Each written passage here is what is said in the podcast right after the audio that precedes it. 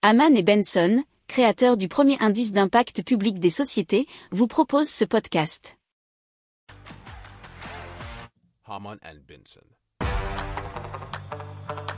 Le journal des stratèges.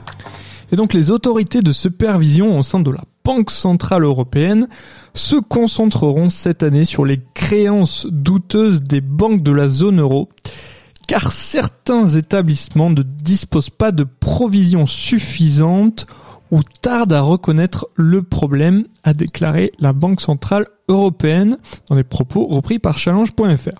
Alors la BCE estime que les banques de la zone euro disposent en général de bien plus de fonds propres que nécessaire et que la hausse des taux d'intérêt a permis de compenser l'impact Alors la BCE note toutefois que 24 banques n'ont pas répondu aux ententes en matière de couverture des crédits non productifs et les invite donc à s'y atteler cette année.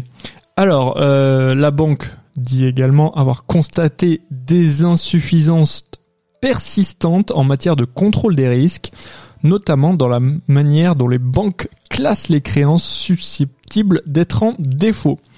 Alors, selon Andrea Enria, responsable de la supervision du secteur au sein de la PCE, les banques doivent remédier aux faiblesses persistantes, notamment dans le cadre du contrôle des risques et de la gouvernance, et évaluer l'évolution de la situation de manière prudente.